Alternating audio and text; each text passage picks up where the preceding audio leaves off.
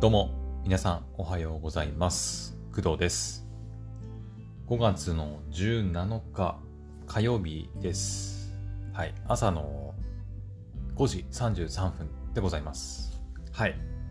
えっ、と、今日はね、えっ、と、いつもより30分くらい、うん、約30分くらいですね、早起きしまして、はい、もう4時28分くらいだったかな。うん、スマホをパッて取ったら、4時28分。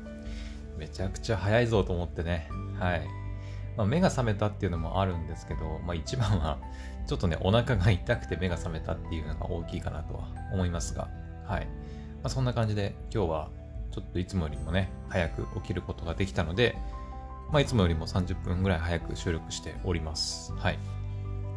えっ、と、まあ昨日はね、ちょっと仕事があったり、まあ、アニメ見たりでゲーム配信とかもできなかったんですけど、今日は、まあアニメもそんなに、ね、多分ね、かぐや様と、あとなんだっけ、ヒーラーがあるぐらいかな、確か。うん。だし、まあ今日もね、今日は、えー朝早く起きることができたので、うん。あ、あとあれだね、昨日はちょっと朝早く起きて、あ、早く起きたはいいんだけど、その、クドラジのね、配信時間がもう1時間近く、うん、1時間近く喋ってしまって、まあ、黒の奇跡2について、ちょっと喋ったんですけど、まあ、1時間以上、以上じゃない、1時間くらいね、喋ってしまったので、それでね、ちょっとあまり時間が取れずに、うん、ゲームの配信とかも、うん、できなかったんですけど、まあ、ちょっと今日は比較的余裕があるんじゃないかなと、はい、思います。この配信もね、おそらく今回はそんなに長くならないんじゃないかなとは思いますが、はい。というわけで、えー今日の本題に入っていきたいと思います。はい。で、今回取り上げる話題なんですけど、今回はアニメの話でございます。はい。何のアニメかというと、えー先日、まあ、昨日ですね、5月16日の月曜日に、Netflix にて、え全世界同時配信が開始されました、ヴァンパイア・イン・ザ・ガーデンでございます。はい。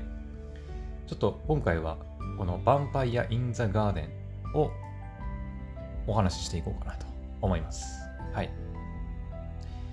えーっと、そうですね。あまず最初に言っておくと、私、一切見てません。はい、まだ。うん。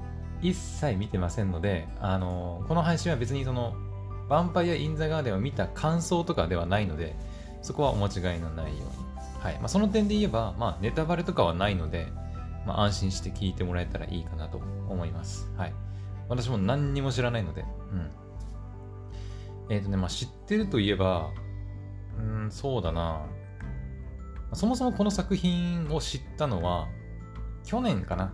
去年の11月だか10月くらいに、えっ、とね、まあ、クドラジでも喋ったんですけど、ネットフリックスフェスティバルジャパンだったかな？ネットフリックスフェスティバルジャパンだったかな？なんかあったんですけど、そういうのがね。うん。えっ、と、2日間あって、で、1日目だったかな ?1 日目があのアニメデーみたいな感じで。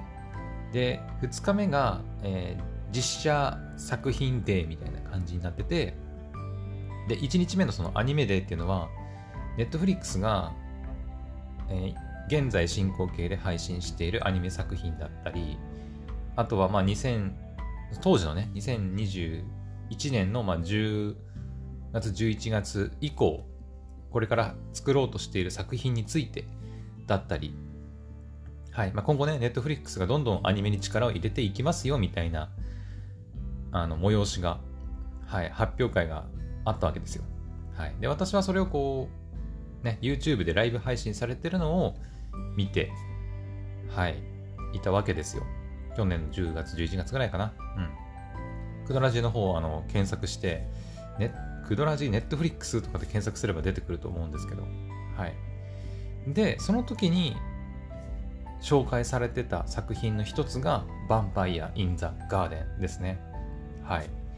なんかそんなような名前の作品がま出るっていうことは去年の時点でもう知ってはいたんですが、はい。まあついに2022年5月16日、昨日、配信が開始されたというわけでございます。はい。去年の時点では、なんかキービジュアルかな？キービジュアルくらいだったかな？あ、でもキャストも出てたかな？一応ね、メインはハンめぐみさんと小林優さんっぽいんだけど、はい。確か、そんなようなキャストとキービジュアルくらいは出てたのかな去年ね。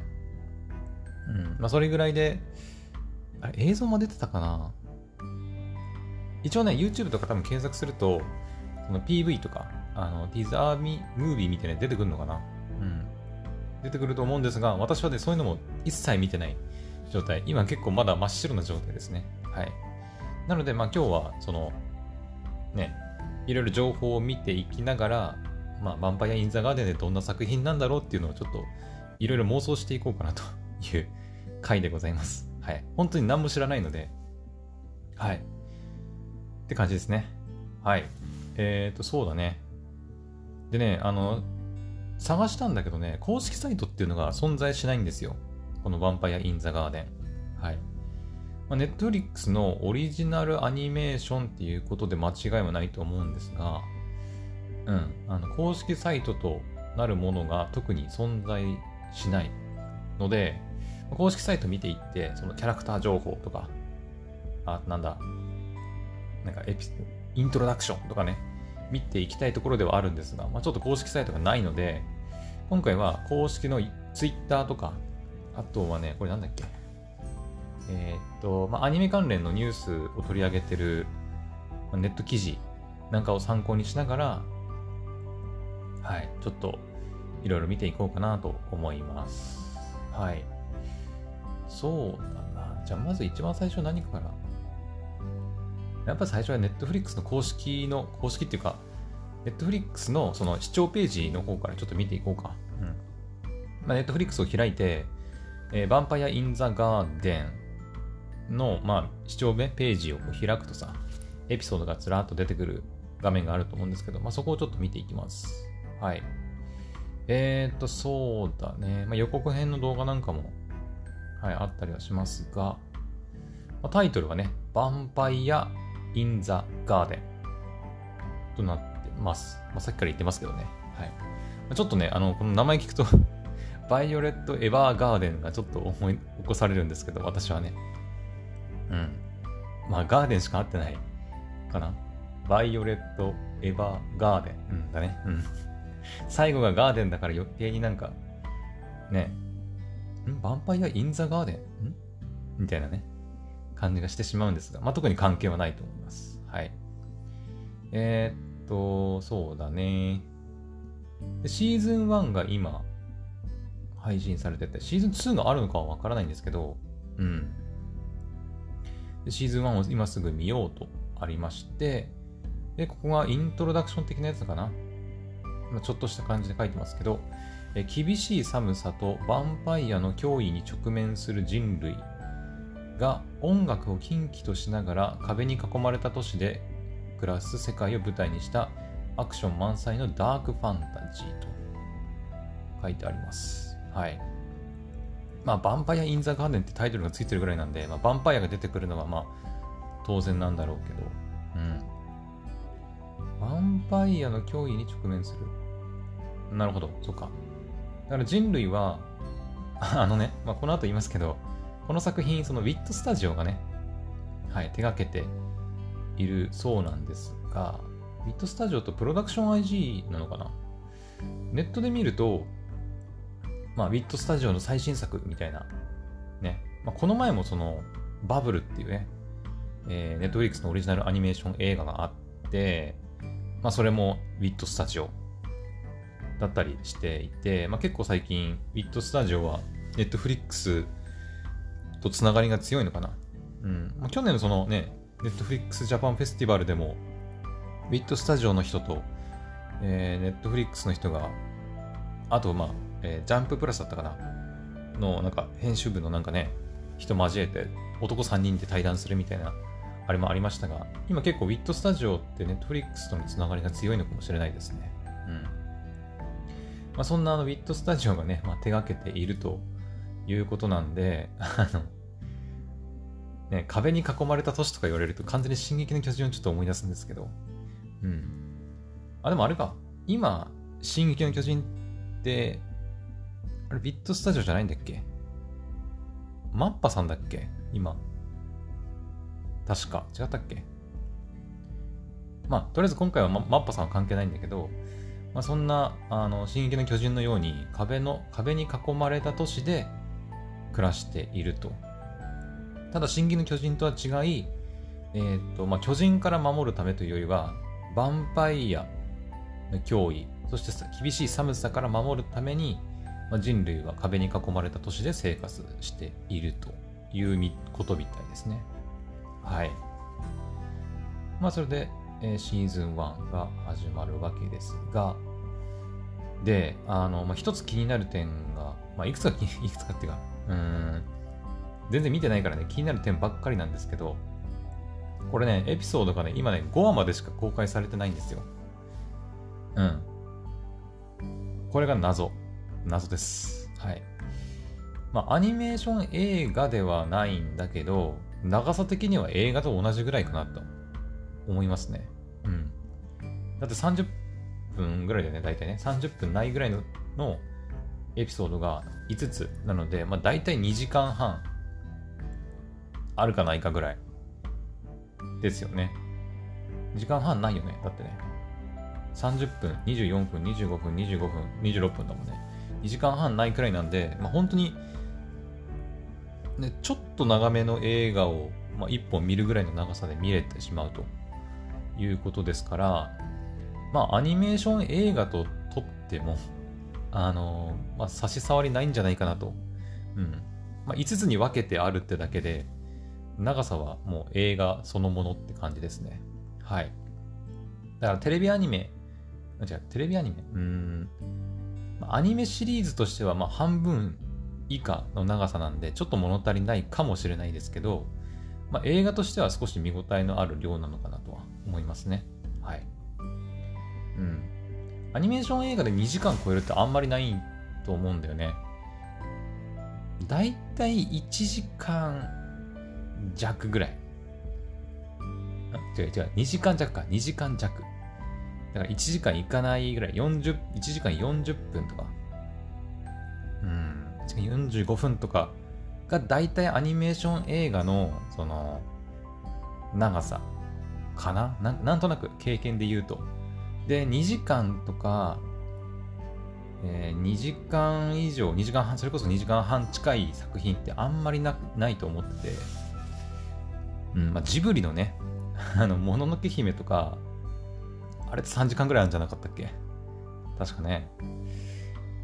うん、とか、たまにすごい長編のね、長い映画、アニメーション映画ってたまにありますけど、まあ、あまりね、うん、アニメーション映画見てて2時間超えてくる作品ってそんなないと思うんだけど、まあ、ヴァンパイア・イン・ザ・ガーデンを一つのアニメーション映画と捉えるんであれば結構長編じゃあ長編ですね。うん。まあ、アニメ、普通のアニメと捉えれば5話しかないっていう感覚なんですけど。うん。まあ、だから、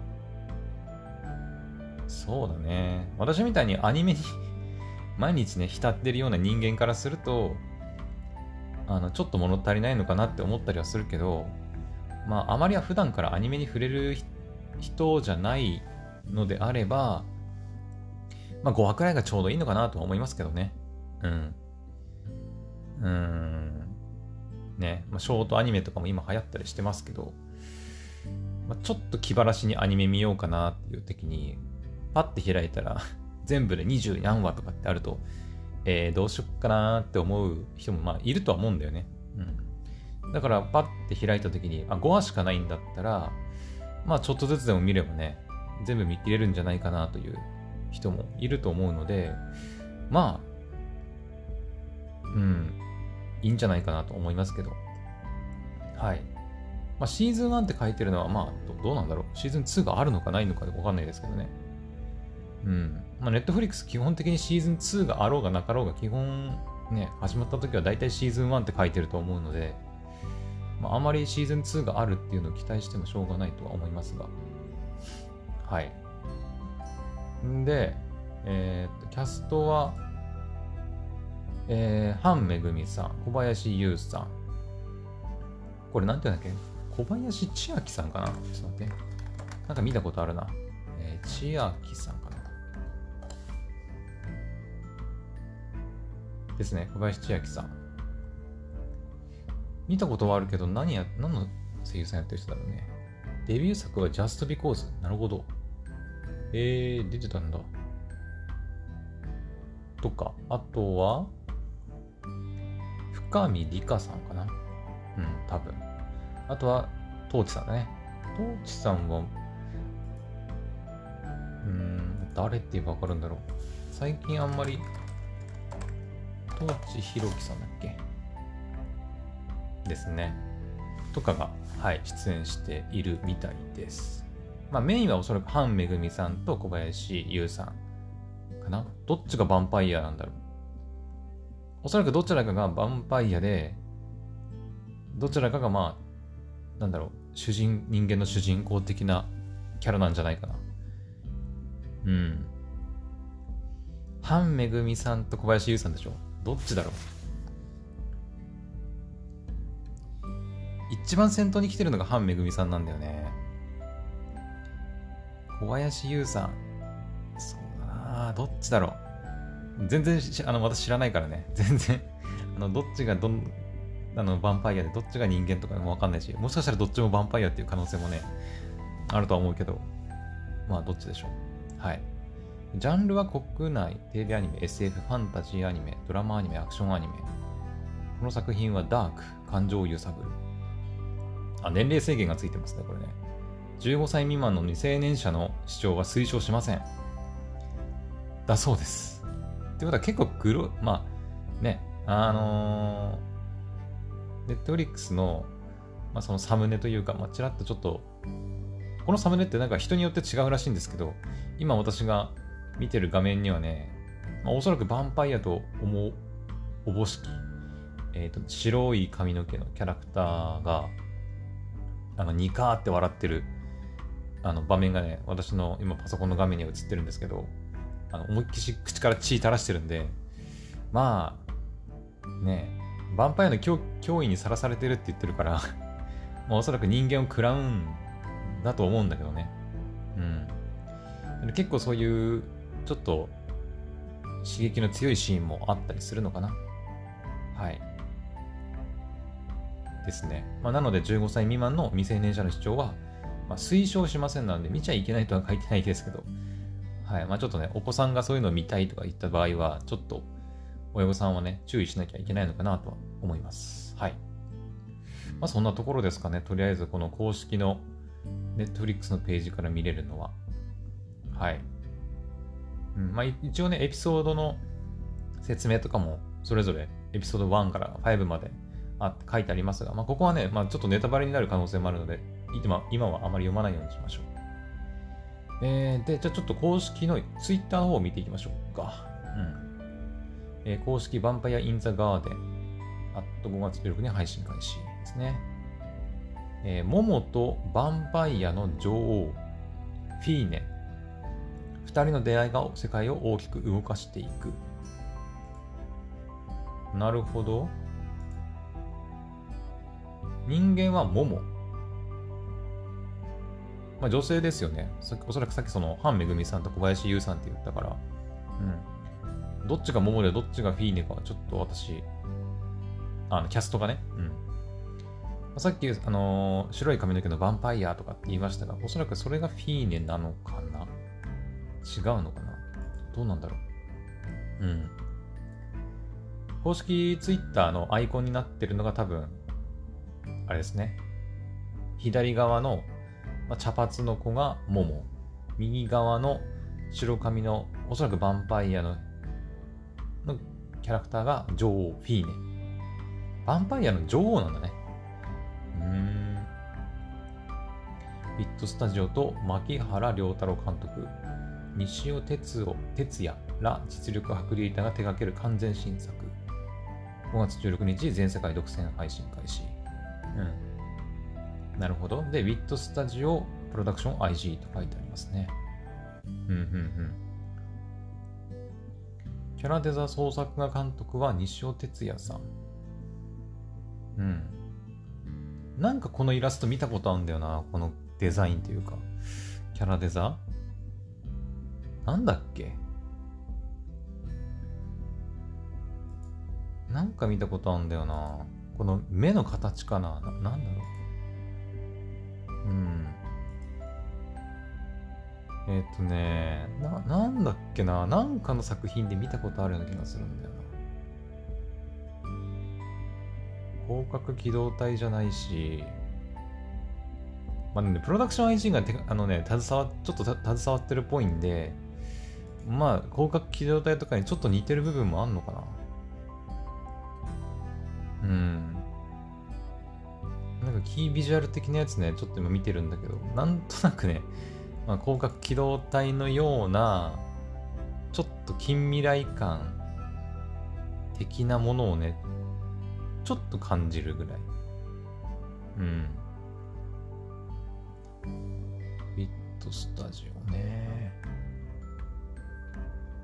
ネットフリアニメニュース。ウィットスタジオ最新作人気作品続編が登場。あ、まあ、これはいいか。今ね、ツイッターをね、こう、下の方にこう、スクロールしていって、チラチラーって見てるんですけど。あ、あの、ツイッターの中で、つぶやきの中で、えっ、ー、と、ハンめぐみさんは桃役みたいですね。ということは、小林優さんが、ヴァンパイアの女王のフィーネだっけ？ってことか。なるほど。角間さんが、なんかツイートしてるな。角間さんは、ヴァンパイア・イン・ザ・ガーデンでミラナの声優さんが。なるほど。モモの大切な友人役。ミラナ、CV 角間。モモと同じ士官学校に通う少女。モモとは幼馴染であり、お互いに何でも話せて秘密を共有し合える中、モモと同じく音楽に少し興味を持っている。そういえばなんか音楽がキンキンになってるみたいなこと言ってたね。そういえば。あれ何なんだろうなんか意味があんのかな音楽。うん。そして士官学校に通ってんの？士官学校ってことは要は軍人になるための学校ってことだよね。ね、そういうことだよね。モモは軍人になるべく士官学校に通っている。まあ、その同僚がミラーナってことか。はあ。あれかな？だから、ヴァンパイアの脅威にさらされてるから、そのヴァンパイアと戦うための、まあ、軍隊ってことなのかなうん。その士官学校に通うモモが、まあ、ヴァンパイアの女王、まあ、実質敵のボスだと思うんだけど、うん。まあ、敵のボスと出会うことで何かこう世界が変わっていくっていうお話なのかなはい。いやどんな話なんだろうね。ヴァンパイア・イン・ザ・ガンで100年以上100年以上続く人間とヴァンパイアとの戦争で抑圧された世界。人間のモモはヴァンパイアのフィーネと出会い、かつて存在したという楽園を探す旅に出る。楽園を探しに出かける。はあ、楽園。まあね、あのー、さっきね、その、閉ざされた世界、壁に囲まれた世界で、まあ、暮らしてるってね、言ってましたけど、そこを出て、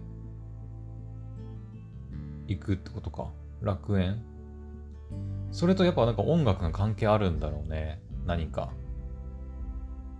あんまりヴァンパイアと音楽ってそんなになんか、うーん、なんかあったかな？そういうキーワードっていうか。そのね、あの、前のバブルとかはさ、まあ、人魚姫とかあって、ね、人魚姫をモチーフにしてるっていう話があって、まあ、人魚姫といえばね、歌を歌うようなイメージがあったりするので、まあ、音楽と言われてもなんかちょっとこうピンとくる部分があるんだけど、ヴァンパイアで音楽って聞いてもなんか、ん？っていうね、感じもするんですが、まあ、ハンめぐみさん、あの、まあ、主人公の桃役のハンめぐみさんって結構歌うまい方ですよね、確かね。うん。あ、サントラもうすでに配信されてるのか。ん？かな ?5 月25日水曜日。あ、違う、まだだ。ごめんなさい。今日5月17だったわ。うん。えっ、と、5月25日の水曜日にサントラが全世界で先行配信が決定してるみたいです。はい。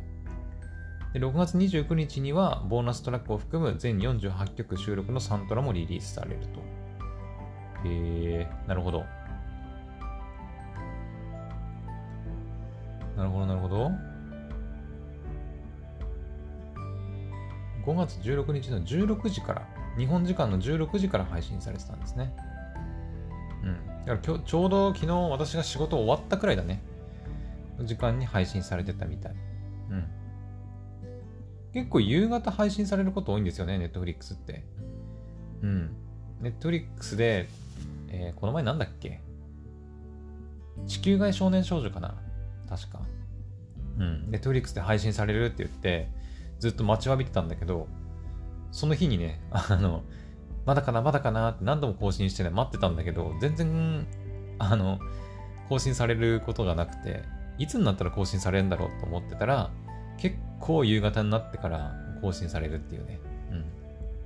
うん。私結構、早起きして、朝ね、アニメ見たりしたいタイプの人間なので、夕方とかね、こう、もう疲れてきて、眠くなった状態で見たくないので、その日はね、見たりしないんですけど、はい。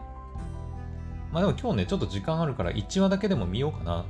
ね、せっかくだしね。うん。まあさすがに5話全部見たら2時間半近くかかっちゃうんで、ちょっとね、ゲーム配信とかそれ以外のことができなくなってしまいますが、まあ1話だけ見るんであれば、今日はちょっと余裕があるんでね、まあありかなとは思いますね。うん。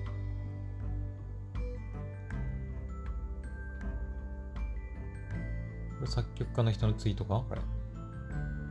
難産だったので感激ひとしお。映像も綺麗でいろんな曲が聴ける作品になってると。うん。だから結構音楽も力入れてるってことなんかな。ねさっき音楽キンキンになってるって言ったけど、だから、キンキンになってるからこそ、そこでね、なんか流れるであろう音楽にはちょっと注目したいところですね。あとはまあ単純にだから WIT スタジオとかプロダクション IG が手掛けるアニメーションなので、アクションも満載ということでしたし、うん。まあその辺は期待してもいいんじゃないかなと。映像美というか、アニメーションの綺麗さは結構期待してもいいんじゃないかなと思いますね。はい、楽しみですね。まあそんなところですかね。まあこれ以上ツイッターを、あの、ね、深掘っていってもあれかな。はい。という感じで、じゃあ、最後にね、えー、っと、アニメのネット記事の方をちょっと見ていこうかな。ちらっとね。あでも書いてることは同じかな。うん、ヴァンパイア・イン・ザ・ガーデンの配信が5月16日にスタート。今回は新たに本編映像の公開。人間とヴァンパイアが対立様子が確認できるとか。えー、ヴァンパイア・イン・ザ・ガーデンはウィット・スタジオが手掛ける完全新作アニメ。監督は春や、あ、死者の帝国の監督なんだ。なるほどね。はいはいはい。あそういうことか。キャラクターデザイン、ナルトの西尾哲也さんなんだ。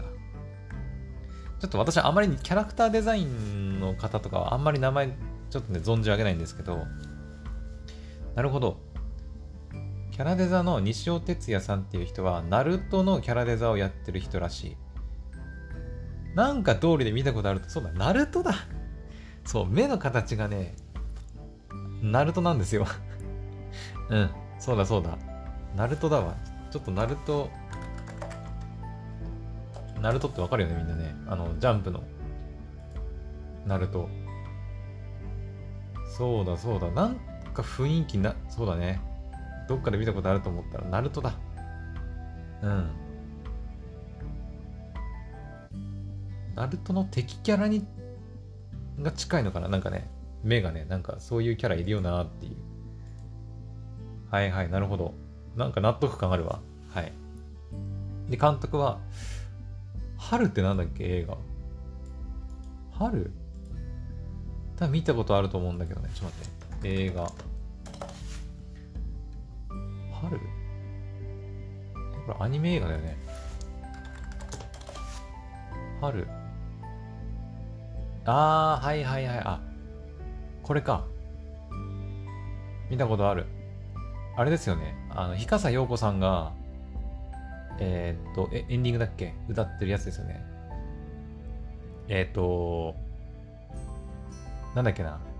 えー、なんだっけ？どっちだっけ？男だか女だかど、どっちかがね、なんかアンドロイドみたいな話なんだよね。確か。はい。そうそうそうそう。見た見た。これいつの映画だだって？2013年。あ、これウィットスタジオ制作だったんだ。知らなかった。当時あんまりそこまでね、制作会社とか気にしてみたことなかったんですけど。なるほどね。あ、フラクタルとか、あ、ギルティクラウンの監督でもあるんだね。あ、違う、監督じゃない。ギルティクラウンなどで演出と絵コンテを担当したら牧原良太郎。なるほど。うーん、牧原良太郎さんってそういうのを作ってるんだね。はいはいはいはい。懐かしい春。え、2013年かれこれ9年前ってことか。あ、でもそんなもんか。もうちょっと前のような気がしてたけど。うん。見たことあります。ラブストーリーですよね。春ってね。はい。あとは死者の帝国に関しては、あれですね。えっ、ー、と、なんだっけ。えっ、ー、と、エゴイストがさ、えー、まあ私、エゴイストってアーティスト大好きなんですけど、言ったことあったかなうん。それこそ、ウィットスタジオが手掛ける、えっ、と、カバネリとか、ね、のオープニング担当してる、あの、エゴイストさんですけど、エゴイストさんが、えっ、と、また曲を担当している、死者の帝国っていうね、アニメがあって、まあ、えっ、とね、あれって、なんだっけ、早く、すごいね、早くいなくなったね、溶接の作家、えー、なんだっけ、名前なんだっけ、溶接の作家、な、あなんだっけ、名前出てこない。ちょっと待って、死者の帝国でしょ。やばい、ちょっと話がちちっちゃがめっちゃかになってるけど、えー、死者の帝国、そうそう、死者の帝国は、さ伊藤計画さんだ。伊藤計画さんのあの小説を元にした、はい、プロジェクト伊藤、プロジェクト伊藤の、えー、っと、作品の一つですね。うん。えー、っとね、死者の帝国、えー、虐殺機関、ハーモニーですね。アニメの順番としては確か死者の帝国が出て、ハーモニーが出て、確か虐殺機関だったかな。虐殺期間はね、あの、ちょっといろいろあってね、結構出るの遅かったんですけど、うん、一応ちゃんと全部出たはずですね。はい。で、その3作品全部エゴイストがね、曲を担当したりとかしてるっていう、うん、感じですね。どれもいい曲なんですよ。死者の帝国の曲はね、なんだっけ？えー、名前が出てこない。え、ハーモニーはね、ゴーストじゃなかった？確か。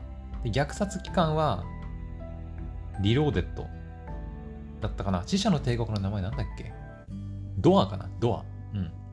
確か。死者の帝国がドア、エゴイストのね。で、ハーモニーが、えー、ゴースト。で、虐殺機関が、えー、リローデッドだった気がします。懐かしいな。ね。あのー、まあ、そもそもがね、その伊藤計画さんっていう人の、まあ、小説で、あのね、ものすごく難しいんだよね。うん、難しい。死者の帝国もハーモニーも虐殺機関もまあグロいし、あの、ちょっとね、難しいのであんまりおすすめはできないんですけどうん。正直見て、ああ、なるほど、いや、すっげえ面白かったっていう感じは、まあ、ないですね。うん、正直言うと。うん。結構大人向けだし、なんか、なんか、終わった後のあの、なんとも言えない気持ちをどう、どうしたらいいんだろうっていう感じになるので、あんまりお勧めはできないですけど、うんまあ、気になる方はね、チェックしてみたらいいんじゃないかなと思います。はい。というわけで、まあ、ちょっとお話戻しますけど、まあ、そんなね、死者の帝国だったり、春とかを手掛けた、まあ、牧原良太郎監督。で、キャラデザはナルトの西尾哲也さんを加えて、これで迎えて、人間とヴァンパイアの間で100年以上も戦争が続く世界を表現したと。うんうん。で、本編映像では戦争の辛い日々に耐えきれなくなった人間のモモが登場。もう嫌だ、ここから逃げ出したいと涙を流しながら家を飛び出し、警報が鳴り響く街をさまようシーンが映し出されている。彼女がヴァンパイアの女王フィーネと出会い、ヴァンパイアと人間が争わずに生きていける存在するかもしわからない楽園を探す旅に出る。はあ。この抑圧された世界をどのように変えていくのだろうか。桃役はアン・メグミさん。ヴァンパイアの女王フィーネ役は小林優さんが担当。バトルシーンもあり、人間とヴァンパイアの血みどろの戦闘が描かれている壮大な物語の幕開けを予感させる。なるほどね。だから、その、主人公のモモは、その、まあ、辛い日々に耐えきれなくなって家を飛び出して、そこで、まあ、ヴァンパイアの女王フィーネと出会って、で、ヴァンパイアの女王自身は、に、うんと、なんていうのか、人間と争うことを別に望んでるわけではなくて、人間と争わずに生きていける世界を望んでいて、でそんな二人が、そういう楽園があるのかどうかもわからない場所を目指して旅に出るっていうお話らしい。うーん、なるほどね。まあでも、血みどろの戦闘シーンもあるらしいので、やっぱりちょっとグロいシーンもあるんだろうね。はい。って感じですかね。うん。まあ、とりあえずあとはもう見るだけですね。はい。うん。まあ、これだけ散々しゃべりましたけど、私まだ何にも見てないからね。うん。まあ、情報、出てる情報をちょっとチラチラって見ただけで、まだ何にも見てないので、はい。まあ、これからね、まあ、全部で5話ありますので、見ていこうと思います。はい。さっきも言いましたが、とりあえず今日1話くらいは見てみようかなと思っております。うん。皆さんも良ければ、はい。Netflix 契約してる方は、Netflix で視聴してみたらいいんじゃないかなと思います。まあそんな感じですかね。はい。というわけで、えー、今回は Netflix で先日、昨日配信されたばっかりのアニメーション作品、ヴァンパイア・イン・ザ・ガーデンについて話してみました。はい。はい、本当に楽しみですね。はい。というわけで、えー、今回はここまでにしたいと思います。それではまた次の配信でお会いしましょう。バイバイ。